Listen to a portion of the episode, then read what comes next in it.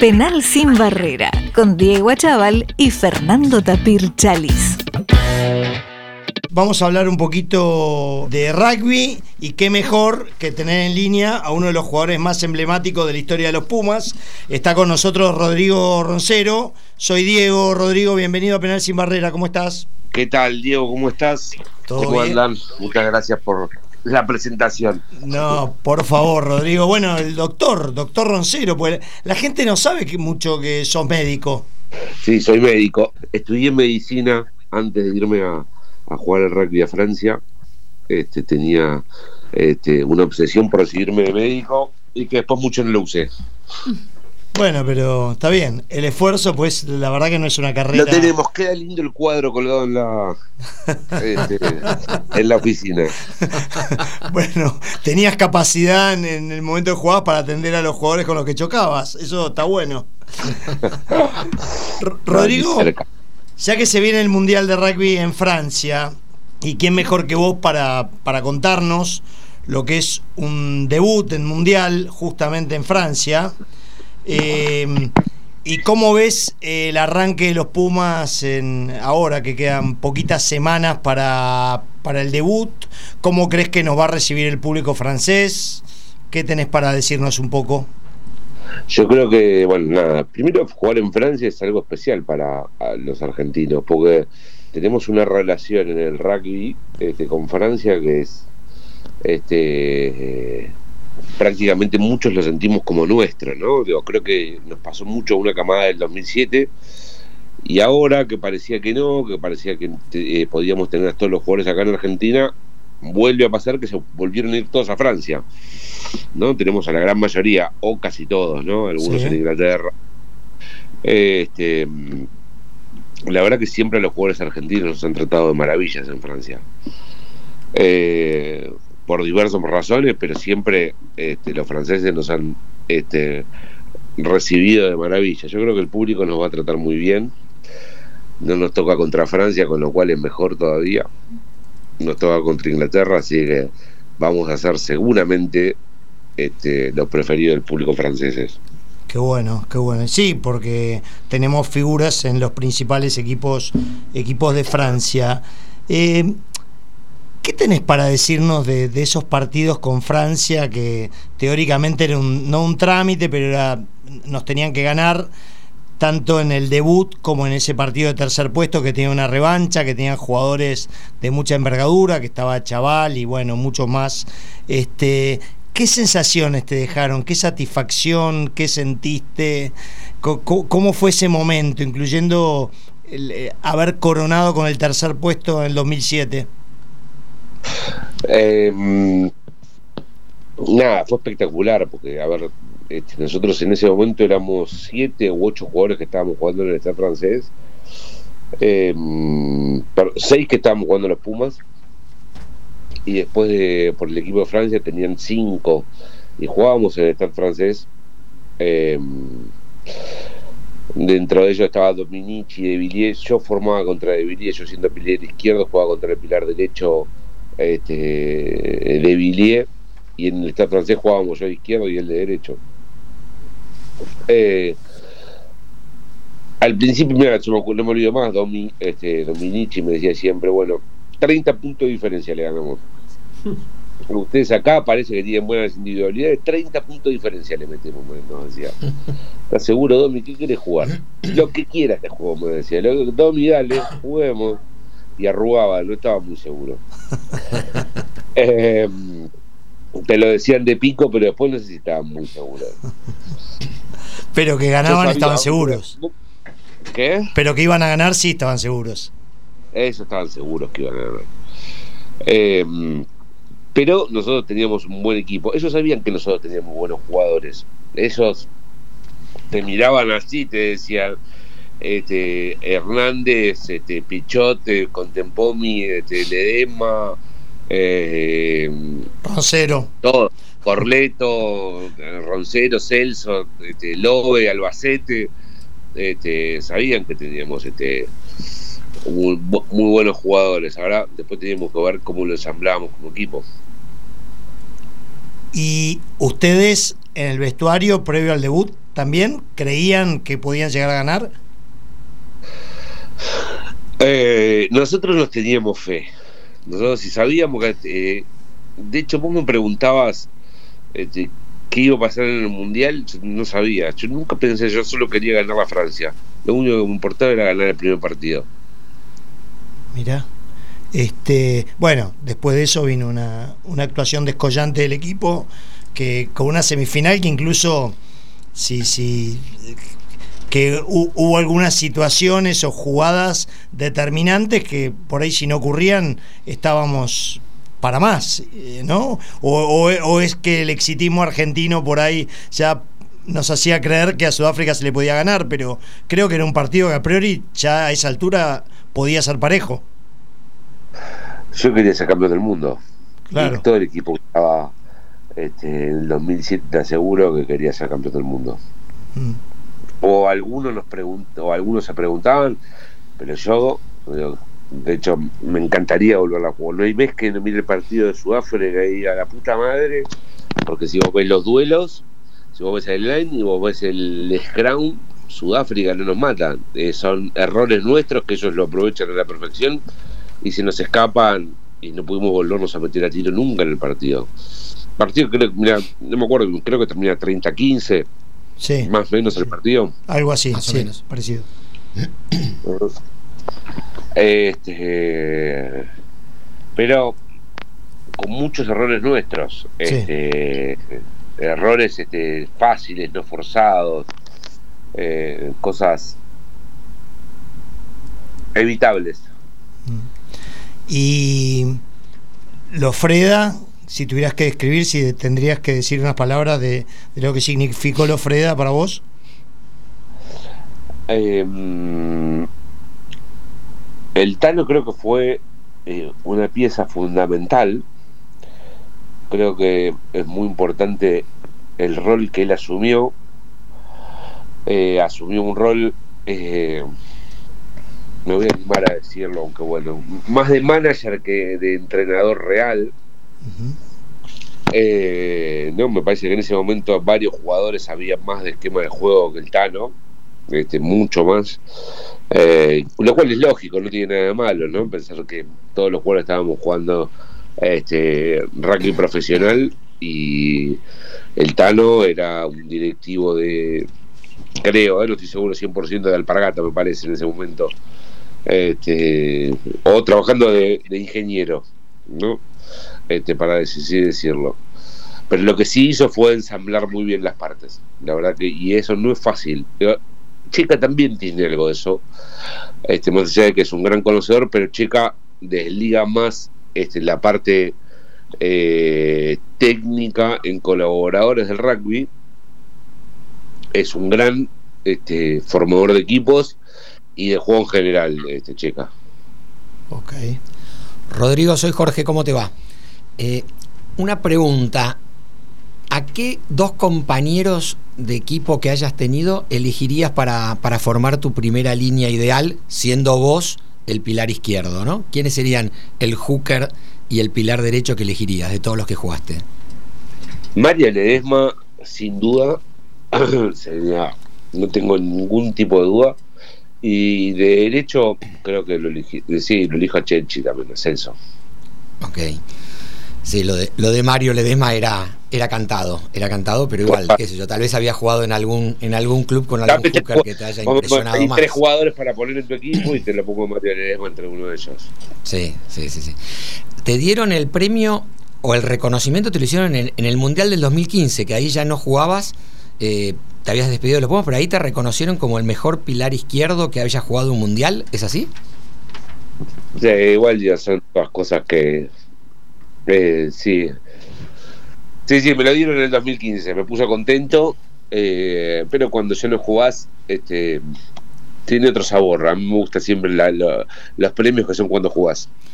Sí, no, deja de ser un, lindo reconocimiento, ¿no? A tu trayectoria que realmente fue impecable, fue maravillosa. es un gran reconocimiento, me gusta, lo guardo, pero siempre, yo te insisto, siempre me gustan los premios este, que son jugando. Rodrigo, y ahora eh, para el próximo mundial, en tu puesto, ocurrieron la misma lesión a dos jugadores que eran candidatos a, estar. De hecho, uno estaba en la lista, que es este, Nahuel Tetas Chaparro, ¿no? Eh, no sé todavía si, si, ya se decidió el reemplazante. Eh, ¿Es común esa lesión de la rotura del tendón de Aquiles? ¿Es algo que tenga que ver con el puesto? No, yo escuché dos personas nada más que rompieron el tendón de Aquiles, de primera línea, Fede Méndez y y Nahuel ahora. Y, y, hace poquito, antes de que terminen de dar la lista, se, se había lesionado de la misma manera, entiendo que Calles. Es verdad, tenés razón. ¿Eh? Así serían tres, eh, tres pilares, una cosa, una cosa de locos. ¿eh? Eh, Una cosa de locos, la verdad que lo de Nahuel es algo durísimo. Que durísimo. Sí, se va a sentir mucho, ¿no? por toda su experiencia, por la calidad de persona, por Nahuel en lo que, en lo que es el mismo, más allá de como jugador, es como se va a sentir este, Nahuel como persona también en un equipo. ¿Y a quién ves al final? Porque había dos candidatos como para que Cheika lleve en lugar de, de Nahuel. Con esta desgracia se les abría el hueco. Creo que eran eh, Solsoni, si no me equivoco, Lucio y Maico Vivas, ¿no? Es difícil esa pregunta, ¿no? Porque eh, es muy difícil, Nahuel es izquierdo, eh, derecho. Em, lo que no tengo en claro es este para Checa de que iba a jugar este va, tengo en claro, de derecho si era posibilidad de que se juegue forma de izquierdo también. Entonces con lo cual eso va a ser este, más una decisión de este va a tener mucha estrategia en cómo lo pensaban. Rodrigo, y para los que no entienden mucho de rugby de los que nos están escuchando, ¿cuál es la gran diferencia entre formar de pilar izquierdo y de pilar derecho?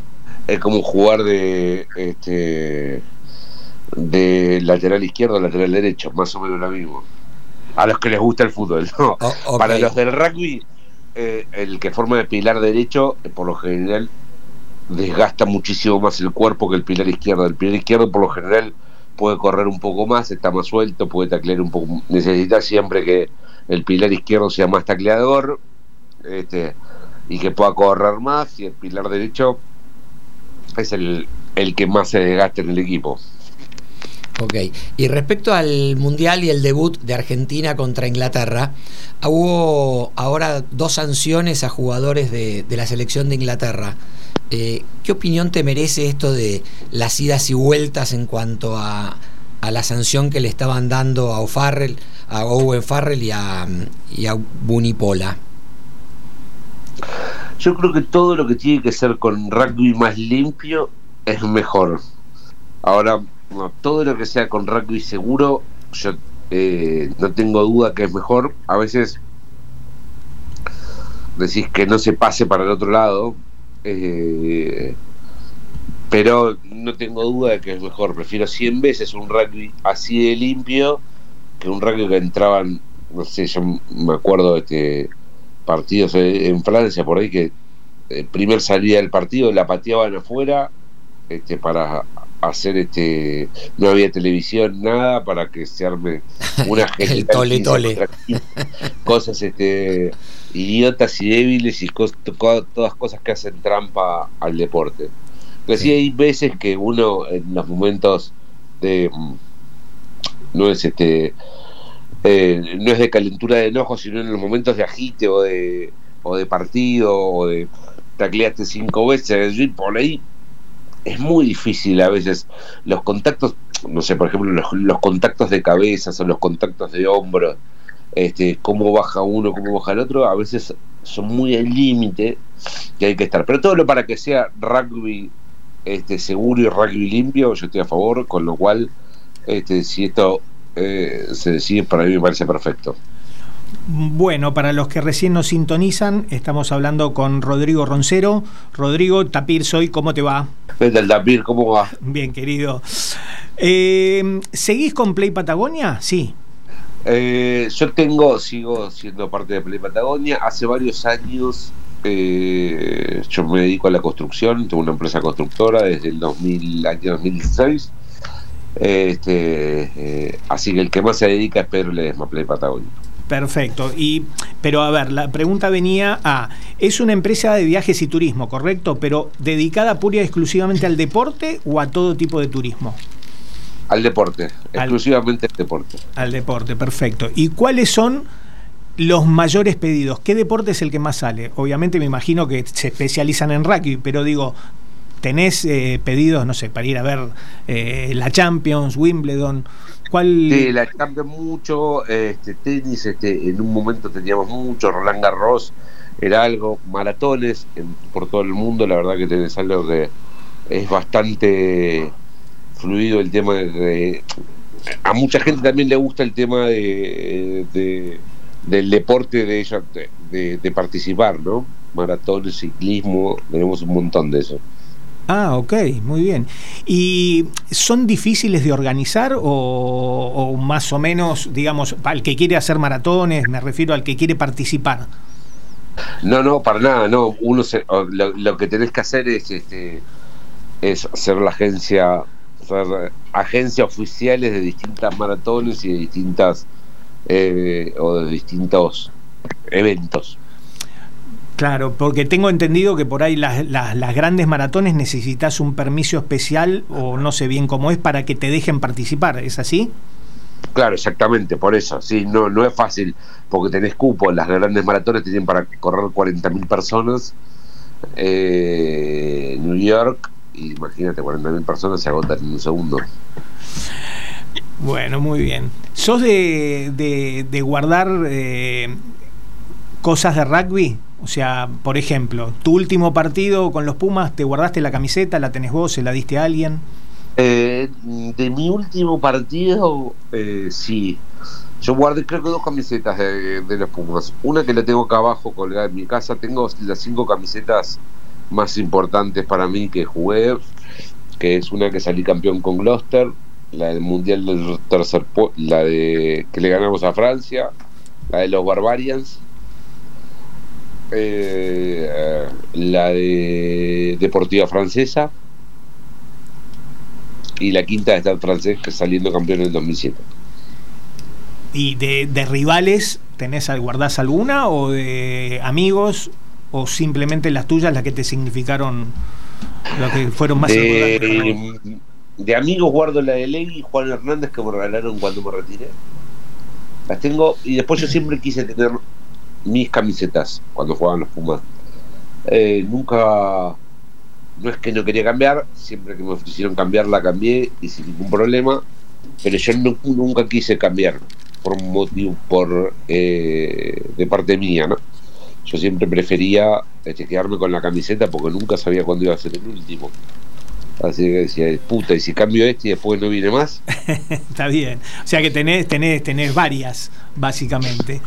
No, después las iba regalando, ¿no? Después las fui regalando, fui ganando un montón pero siempre, o sea, qué sé yo, decía, la cambio con, oye cosa te digo, con Marconet.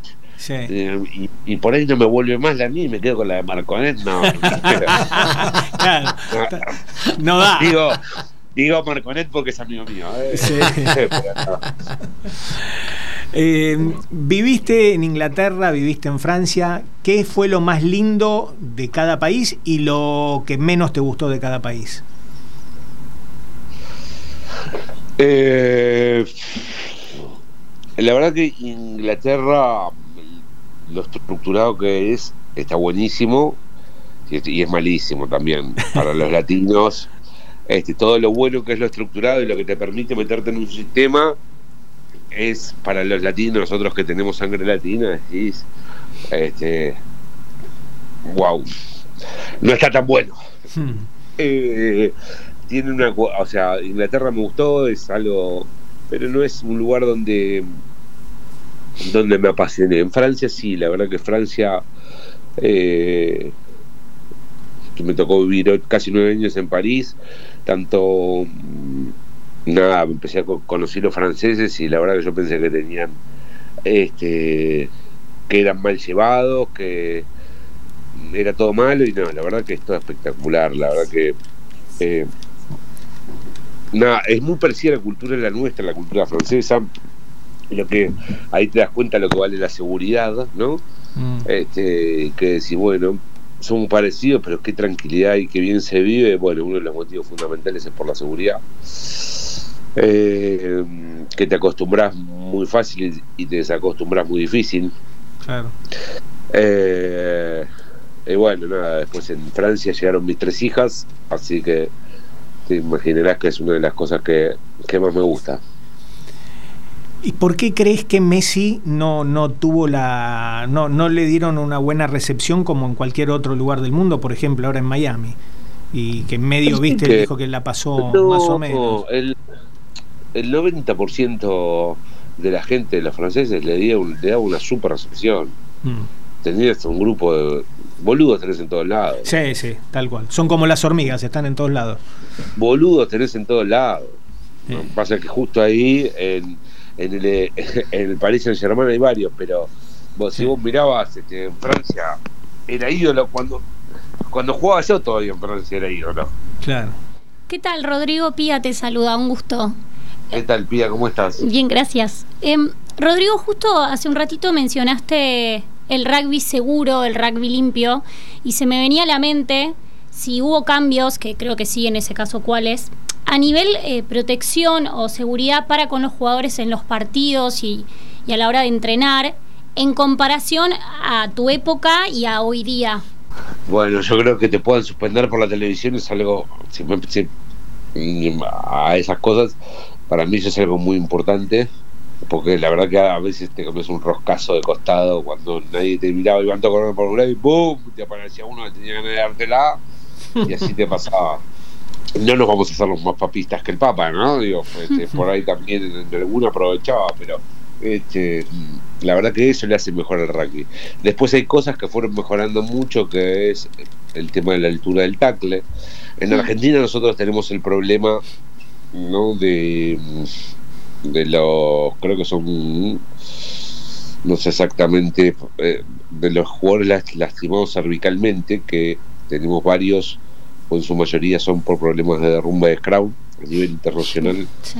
ese tema de las lesiones cervicales son sobre todo por tacle altos y en, no sé, por ejemplo, en Australia es por el tacle ascensor y clavarlo de cabeza.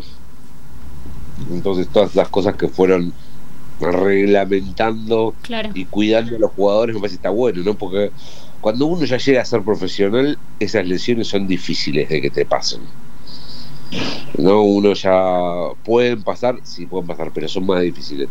Ahora, sobre todo cuando este, primero para que el jugador acepte el deporte, porque la verdad que es lindo ir a jugar a algo donde te sientas seguro y no te veas vulnerable a tener alguna eh, alguna lesión que después te imposibilite hacer este motrizmente o, o, o locomotormente que te imposibilite para tu vida, ¿no? Eso Sí. sería decir, bueno, muchachos, cerremos este deporte porque no queremos jugar más.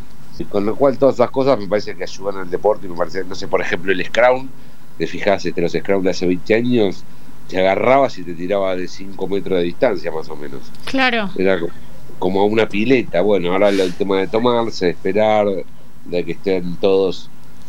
Que también tiene sus pros y sus contras, si vos lo ves. Es verdad que el tema de zambullirse eh, era muy peligroso para el jugador. Ahora, todo cada vez los Scrum levantan más y más presión, ¿no? El tema de detenerlos en espera. Este, los jugadores pueden formarse mucho más. Este, pero son todas para bien las, este, las reglas, me encantan.